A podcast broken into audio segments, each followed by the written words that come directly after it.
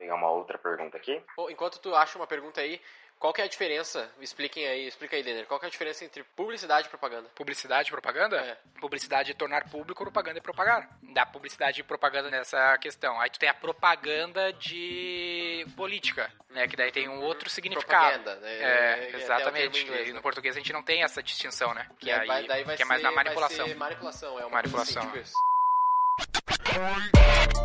Roy Hunters. O podcast oficial dos cientistas do marketing digital.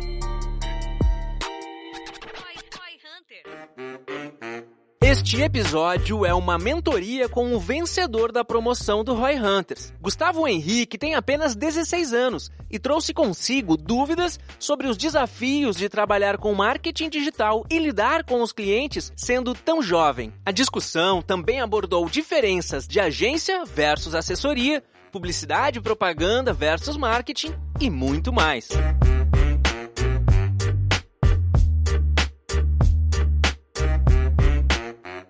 Bom, então vamos lá, falando um pouquinho hoje mais com o Gustavo aí, nosso mentorado do dia. Gustavo, meu caro, por favor, se apresente aí pra galera, pra gente poder conhecer um pouquinho mais aí do, do teu background, o que que tu já faz aí. É, meu nome é Gustavo, como o Guilherme já disse. Eu tenho 16 anos e eu sou um estudante. Eu tô aí numa fase de aprendizado. O Gui também tem 16 anos, cara.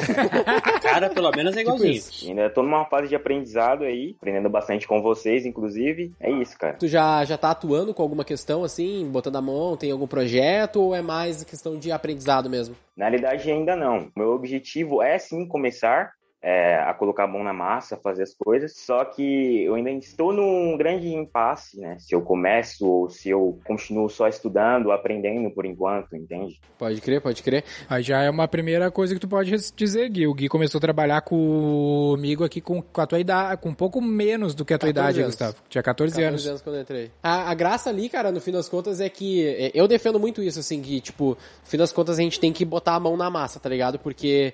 E eu, eu reaprendi essa porra na faculdade, velho. Porque, tipo assim, na faculdade, uma coisa que tu vê, e talvez pra vocês velhacos aí, ah, dá pra. Vocês já devem saber disso, mas, tipo, quando tu vê uma coisa na faculdade, tu pensa assim, puta, faz todo sentido. Barbada, tô entendendo tudo dessa programação aqui, desse if else, desse for, barbadinha, tô entendendo tudo. Aí tu vai botar, fazer uma vez, tu já não consegue fazer aquela merda. Então, é a mesma coisa aqui, porque, tipo, meu marketing, na minha visão, marketing é mais fácil do que programar. Sei lá, tá ligado? Dependendo do ponto de vista, vamos ver, não sei. Há controvérsias. Mas eu acho mais fácil, talvez pela minha bolha, de que eu já tô um tempão nessa porra. Mas, tipo assim, por fazer mais sentido, por ser mais lógico, é mais fácil a gente achar que manja pra caralho sem fazer nada, sacou? Tipo, se tu não tá aplicando Ah, tu achar que tu, manja. tu acha que é brabo, mas tu só acha que é brabo, porque na hora que tu for fazer vai dar merda, tá ligado? Cara, tem um negócio que chama efeito Dunning-Kruger, que basicamente ele fala o seguinte: você nunca estudou porra nenhuma de nada, você sabe que você não sabe. Aí quando você começa a estudar, você acha que sabe pra caralho naquele pouquinho que você estudou, porque você sabe mais do que todo mundo que tá perto de você que não estudou nada. E aí você meio que forma uma curva tipo de sorriso, né? Você sai do zero, sobe pra caralho, um pouquinho você estudou, aí na hora que você vai estudando, você vai falando, caralho, eu não sei porra nenhuma. Até você voltar. E muitas vezes o que te mostra que você realmente não sabe é a prática. Porque na hora que você vai pra prática, que aí tem uma frase famosa, né? Que é todo mundo tem um plano até leva um soco na cara, a prática é o famoso soco na cara. É ali que você vai ver que aquela teoria bonitinha lá, de que você faz a otimização analisando o LTV do seu cliente para saber, você fala, caralho, mano, vai levar dois anos eu saber a porra do meu LTV. Não adianta eu olhar pra isso agora, tenho que ver uma métrica mais curto prazo, senão eu não faço nada. Meu LTV só vai vir daqui dois, três anos no futuro. Pode crer. Por que, que tu não aplica nada ainda, Gustavo? Qual que é a desculpa? não tô brincando, mas por que, que tu não aplica ainda? Justamente pelo fato de pela pouca idade, é, às vezes é, você não passa tanta credibilidade para as pessoas, principalmente quando você está conversando, ou quando você entra numa chamada como essa, por exemplo, com um cliente, você está conversando com ele às vezes e você não passa tanta credibilidade ou autoridade, não demonstra autoridade, é isso. Primeira coisa, deixa a barba crescer. A grande questão agora é ter, né? Tamo junto, tamo junto pra caralho. Isso não nessa é aí. uma questão de escolha. Acho que todos nós aqui já sofremos isso, cara. E ainda sofremos mal ou bem. Eu acredito que o lance mora muito dentro de ti. Porque às vezes o, o cliente não tá te questionando necessariamente. Ele acredita que, que é isso aí mesmo. Ele não sabe. Se tu souber, tá ótimo. A tua confiança em se portar com o cara vale muito, sabe? E ele vai sentir isso. Às vezes é mais surpreendente pro cliente, tá ligado? A tua idade, do que um ponto negativo. Tipo, uma coisa que eu sempre fiz é não trazer isso no assunto. Porque não é um ponto forte. Tá ligado? Só é um ponto forte a minha idade de hoje, 21 anos, ela só é um ponto forte no médio prazo, vamos dizer assim. Numa conversa inicial eu não trago esse assunto. Mas depois que eu troquei, tipo, uma hora de ideia, de conversa, e o cara me pergunta, aí é bom. Porque eu já mostrei pra caralho que, porra, eu entendo, eu sei, eu tô ligado. Aí o cara, sei lá, por algum motivo pergunta a idade, eu falo a idade, daí eu comento, os caras ficam, porra, Uma da surpresa, hora. Interessante. Então, às vezes isso tá muito na cabeça do cara e, e não tá normalmente na cabeça do cliente, tá ligado? E justamente essa é a minha questão, porque eu consigo tranquilamente desenrolar a conversa com o cliente, fazer todas essas coisas, só que é o meu medo é justamente esse, na hora de eu falar minha idade, por exemplo. Pô, tenho 16 anos. Cara, é, é- é que assim, quando que o cliente vai perguntar a sua idade? Fala a real, assim. Quando que ele vai perguntar. Como, como que a idade vai virar o assunto da conversa? Não, ela não vai se tornar um assunto em nenhum momento. Por exemplo, na hora que eu precisar de alguma coisa meio um pouco burocrática, por exemplo, eu vou precisar é, ter idade pra isso, entendeu? Porque pela minha idade eu não consigo ali. Permitir uma nota, por exemplo. Isso. E essa é a grande questão. Essa é a grande questão no caso. Ah, mas é, não dá pra abrir MEI sendo menor de 18, não? Acho que Só não. se eu for emancipado. É, eu me emancipei com 16. Pede emancipação, abre o MEI e agora quem assina a burocracia é seu CNPJ. Pronto, acabou. É, mas assim, cara, ouvindo você falar agora. Tu tá no caminho muito bom, porque tu tá desenrolando bem no papo aqui, pelo que a gente tá percebendo. Mano, vai ser uma grande vantagem. Daqui 10 anos, tu vai ter só 26 anos, tá ligado? Daqui 10 anos tu vai ter a minha idade. E faz 11 anos que eu tô nesse negócio, Não tá ligado? faz. Então, tipo, Pra mim faz 7 anos que eu tô nesse negócio, tá ligado?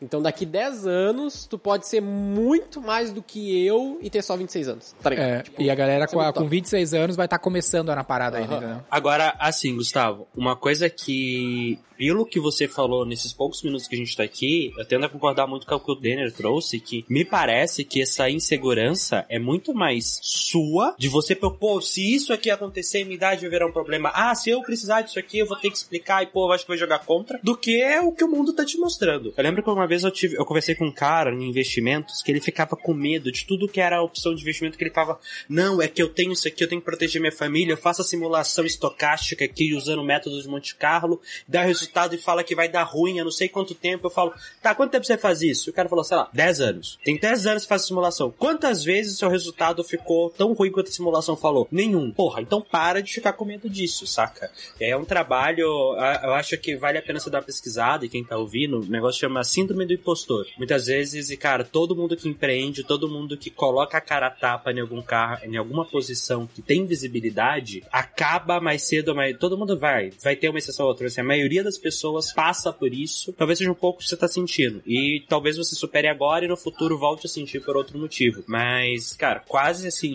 tenho coragem de cravar que esse problema de idade tá muito mais na sua cabeça do que na do consumidor, exceto coisas burocráticas que aí você tem um processinho de, pô, pedir emancipação pra poder abrir empresa e coisas assim. Um negócio que é legal, assim, até pra gente poder sair um pouquinho desse assunto aí, Sair da evoluir, pauta né? psicólogo. Sair da pauta psicólogo, mas só pra dizer, tipo, é um bagulho que a gente fala, começou a falar aqui dentro mais recentemente e é muito legal, é preocupação versus problema. Tipo, meu, o que do que do que a gente tá falando aqui é uma preocupação e o que que é um problema? Tipo assim, o cliente talvez descobrir que tu tem 16 anos é uma preocupação, não é um problema. Agora, tu não poder ter um MEI e não poder assinar os negócios, aí é um problema. Aí esse tu tem que resolver. Talvez tudo isso seja uma preocupação, porque às vezes o cliente nem nota quer, porra. É, também tem esse ponto.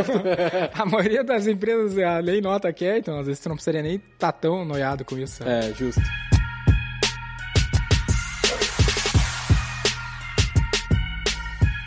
Bom, mas assim, Gustavo, pra gente poder evoluir aqui, sair dessa do, do psicólogo aqui, eu tenho aqui um. Acho que foi um e-mail que tu enviou aqui pro time de cinco perguntas, mas eu não vou nem ler essas perguntas, eu quero mais até que tu contextualize elas, faça aí pra gente, pra ser o mais natural possível, mais eh, tranquilo possível aí. Se quiser fazer mais perguntas, outras perguntas, fica também 100% à vontade aí. A primeira pergunta que eu fiz aqui sobre assessoria, né? Que até então é uma coisa que eu não entendi muito bem. Eu coloquei assim na pergunta: uma assessoria de marketing, ela cumpre os mesmos papéis de agências e assessorias de comunicação e marketing? Porque até então eu não entendi esse conceito de assessoria, a diferença entre assessoria e agência, que é uma questão que é, até agora eu não consegui entender, entender mesmo, entende? O que o mercado está acostumado é as agências de publicidade que surgiram para agenciar a compra de mídia. Então, toda vez que tu vai comprar mídia na TV, tu precisa comprar através de uma agência. E essa agência ela é bonificada por isso. Ela ganha lá 20%, X% de BV. Ou seja, a agência ela é um agenciador, ela representa o veículo. Ela tá ali, às vezes o veículo antecipa a grana do BV para ela. Ah, tu vai vender X de mídia que vai dar 50 milhões de comissão, ela te antecipa no, no início do ano a comissão e tu tem que buscar a grana de mídia com o cliente ao longo dos anos. E aí, Gustavo, tem um problema de conflito de interesse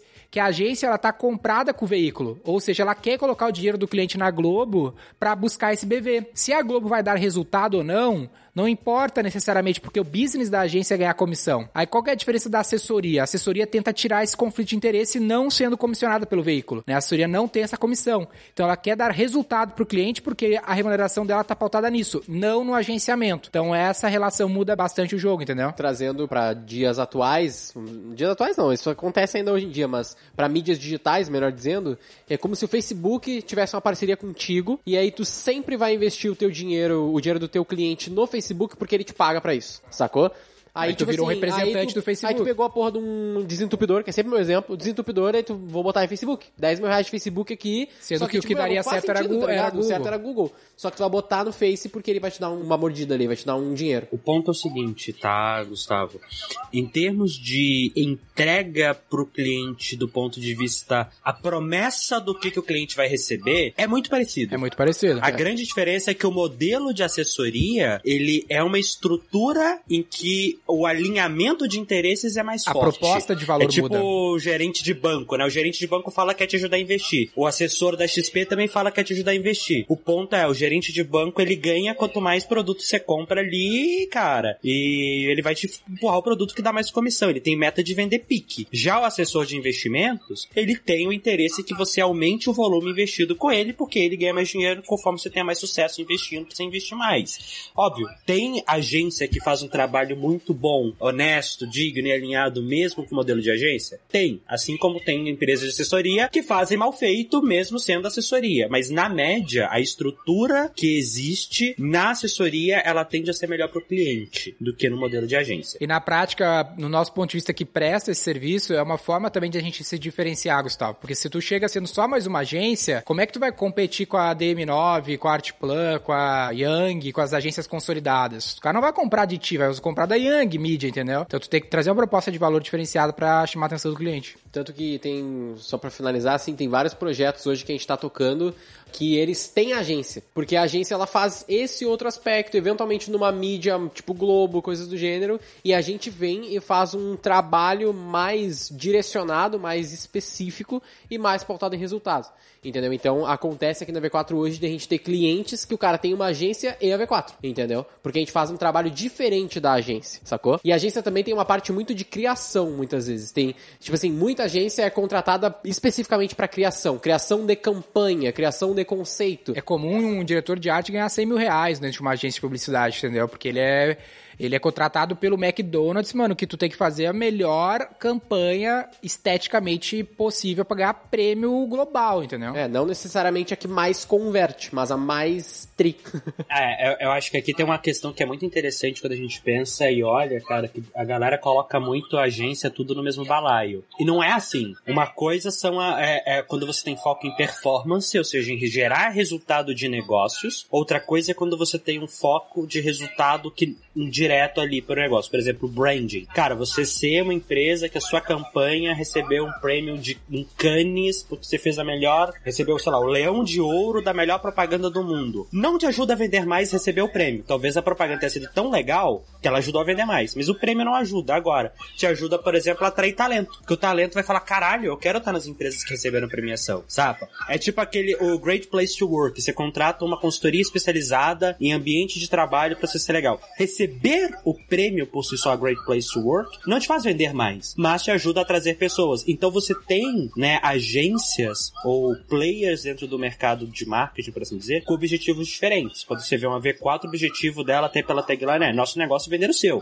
Ou seja, ele quer te ajudar a vender e gerar resultado para negócios. E nesse modelo, assessoria é o que tem. Agora, quando você vai, sei lá, para uma agência África da vida, que o objetivo dela não é te ajudar a vender, o modelo de assessoria acaba quase que jogando contra. Porque, cara, eles não vão. Não vai, você não vai misturar o ROI da campanha da agência África ali direito. É muito difícil para ela também, sabe? Então você tem que entender onde que o modelo se aplica, tão importante quanto o modelo em si. Muito bom.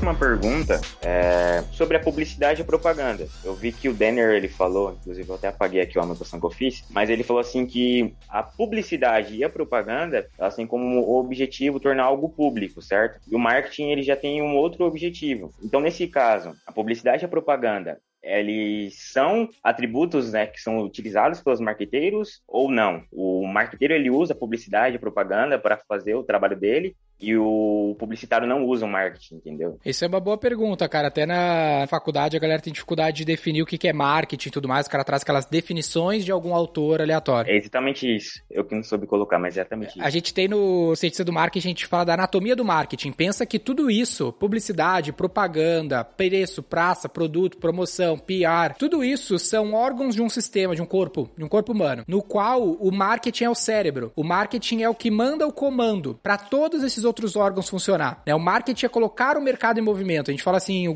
grandes CEOs normalmente são grandes marqueteiros, porque eles dominam o mercado, todas as nuances do mercado, de colocar o ser humano em movimento. E aí um desses órgãos que esse mercado, que esse cérebro comanda, é a publicidade e a propaganda.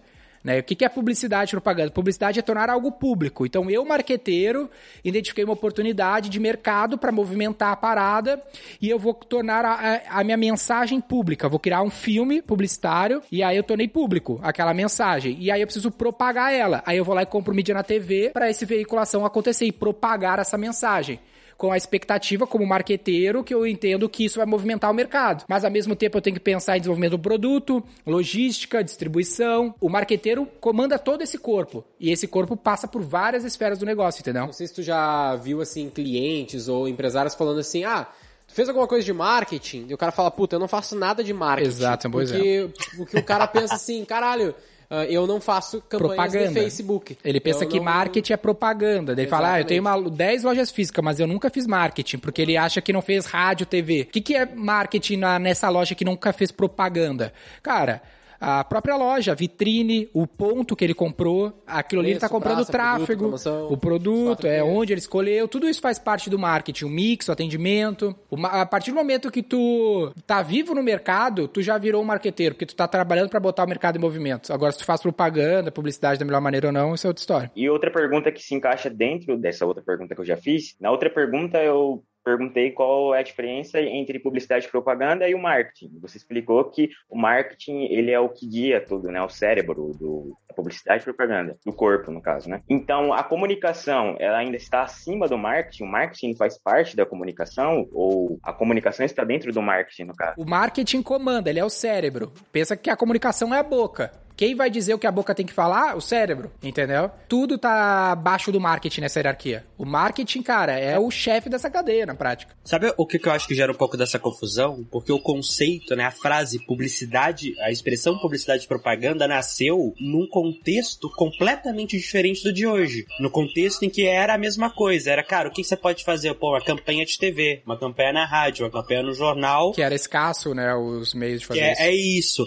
Hoje em dia, publicidade, fazer propaganda é muito diferente do que era atrás em termos de canais. O conceito macro de publicidade ele acaba que é parecido, né? Que é qualquer mensagem, um tom de voz. Mas a propaganda em si, contextualmente, virou outro bicho, cara. Eu acho que isso é uma das coisas que às vezes os termos não evoluíram na mesma velocidade que o mercado evoluiu, por assim dizer. É justamente essa minha dúvida mesmo. Agora, uma outra pergunta que já se encaixa num contexto é, de um amigo meu. Opa, um amigo meu, não sou eu. Primo! É um amigo, não sou eu.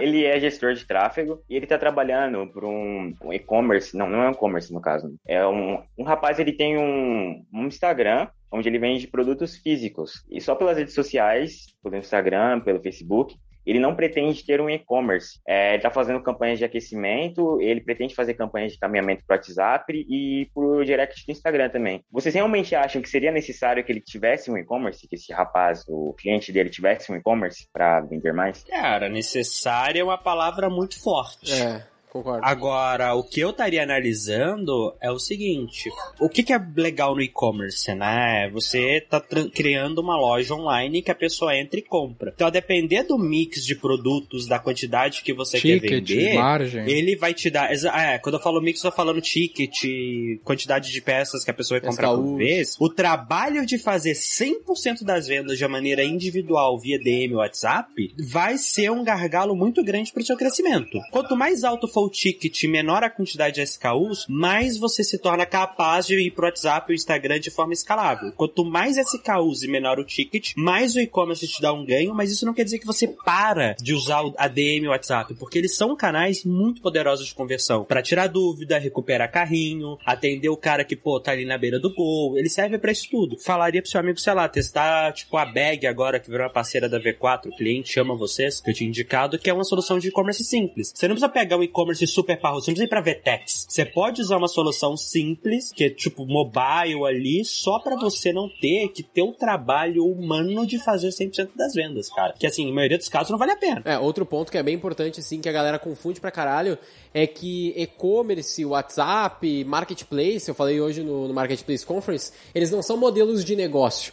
Esse teu amigo, ou o negócio que esse teu amigo talvez faz, o tráfego, não sei, ah, ele não tem um modelo de negócio de vendas através do WhatsApp. Não, ele tem um varejo, produto físico, ponto. Agora ele vende através do WhatsApp. Ele pode vender através do e-commerce. Ele pode vender através do direct. Deixa eu te dar um ótimo exemplo disso. Ó. Pensa que esse teu amigo, ah, tu vê assim, ó, ah, ele é um cara que vende produtos físicos. Já dá pra ver que essa tua referência vem do universo de infoproduto, porque infoprodutor que fala isso, né? Do produto físico versus o, o infoproduto, porque na prática ele é um varejo. Ele é um varejo que comercializa produtos. E aí tu pensa que existem tipos de varejo do tipo Americanas Express, que não tem vendedor. E tu tem do tipo Magazine Luiza, que tem vendedor. Por que que o Jorge Paulo Lehmann escolheu não ter vendedor na Americanas Express e o a Luiza a Trajano escolheu ter vendedor na Magazine Luiza? Provavelmente que o cara consegue comprar automático, o ticket deve ser baixo, não compensa ter um vendedor na Americanas. Já na Magazine Luiza, o ticket é alto, a venda é complexa, precisa ter um vendedor conduzindo.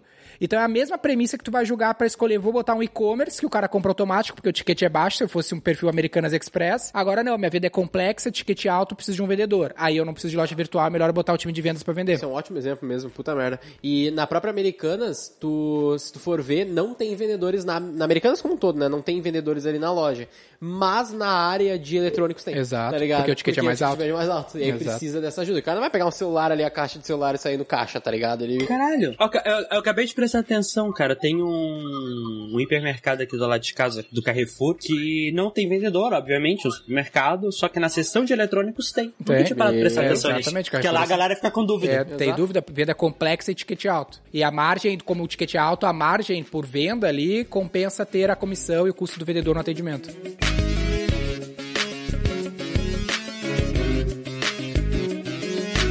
É, eu vejo o modelo de vocês, é o modelo de negócios de franquias, né? Onde vocês dividem, o Denner, no caso, ele é o CEO da empresa, ele que montou a empresa e ele divide a empresa com outras pessoas, né? E é uma coisa que eu não entendo muito bem. Só uma dúvida antes dele explicar, porque eu fiquei com dúvida na pergunta. Você tá falando da, da franquia ou você tá falando da partnership com sociedade na V4? É exatamente o que eu ia falar. É, dos parceiros mesmo. Ah, O que que acontece? Só pra deixar bem claro, né? Então a gente tem as franquias, que é um modelo de negócio mais claro, e a gente tem a sociedade que qualquer um, tanto franqueado quanto o indivíduo que trabalha aqui dentro, pode ter, né? O cara pode conquistar uma participação societária dentro da V4. Então pensa que, meu, eu tenho 100 pedaços da V4. Vamos dizer que a gente seja dividido em 100 pedaços, 100%. Por que eu preciso ter os 100 pra mim? Desse equity, dessa participação, dessa propriedade. A V4 é uma propriedade dividida em 100 bloquinhos. Eu escolhi dar X bloquinhos pro Guilherme, porque eu tenho 100, eu não preciso do 100 pra ser controlador e tudo mais. Então eu dou X bloquinhos pro Gui, e aí a empresa ela ganha dinheiro de duas maneiras. Ela ganha dinheiro através da geração de valor, dividendos e caixa no dia a dia,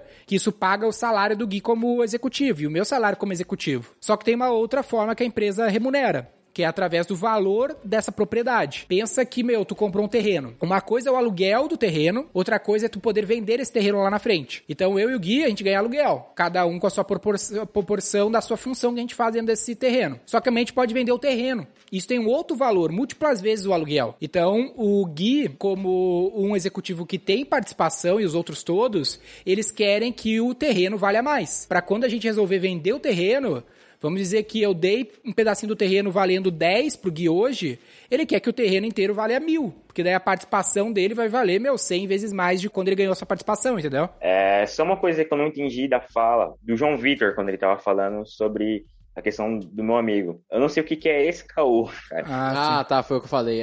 SKU. Cara, é basicamente um código que você dá, é Stock Keep Units, né? Que é basicamente o seguinte, cada produto que você tem, no nível em que você conta seu estoque, ele é um SKU. Então, ele é uma sigla, de- é, em inglês é literalmente isso, Stock Keeping Units. Tipo um código de barras. Não, não é um código de barras, é um código que você usa para identificar os itens do seu estoque sem depender do nome necessariamente dele, tá? É, então, tipo um cada barras. produto único que você vende é isso. O código de barra. É que você é que é padrão. Todos aqueles itens iguais têm o mesmo SKU, enquanto que em tese o código de barra de cada item é diferente. É tipo assim, meu, é um código, na minha visão, eu explicaria assim, é, tipo, é um código que identifica cada produto. Então, tipo assim, cada produto daquele e-commerce é um SKU. Tipo um código de barras. É tipo um código de base, eu concordo com essa visão, é tipo um código de base. Então, tipo assim, tem e-commerces que vão ter É o CPF do 100 produto no teu SKUs. estoque. É, exatamente. Tem produtos que. Tem e-commerce que vão ter 100 SKUs, tem produtos que vão ter 20 mil SKUs. Tipo, se o, se o cara falar pra ti, ah, meu e-commerce tem 100 SKUs, quer dizer que ele vende 100 produtos diferentes. Exato.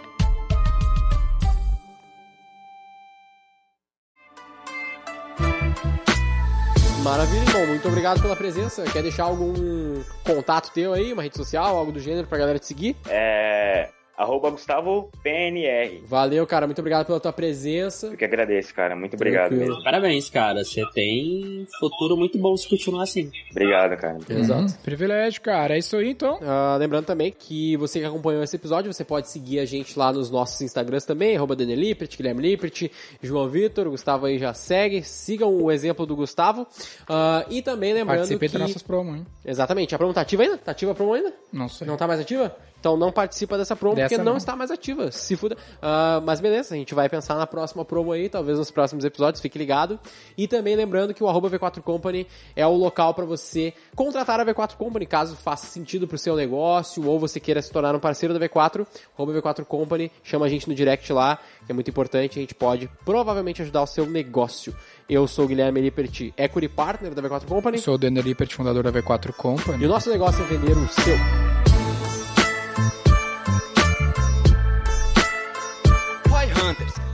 Episódios todos os sábados às 14 horas. Para saber mais sobre como a V4 pode ajudar o seu negócio, ou você que é profissional de marketing digital e quer saber como ser nosso parceiro, acesse v4company.com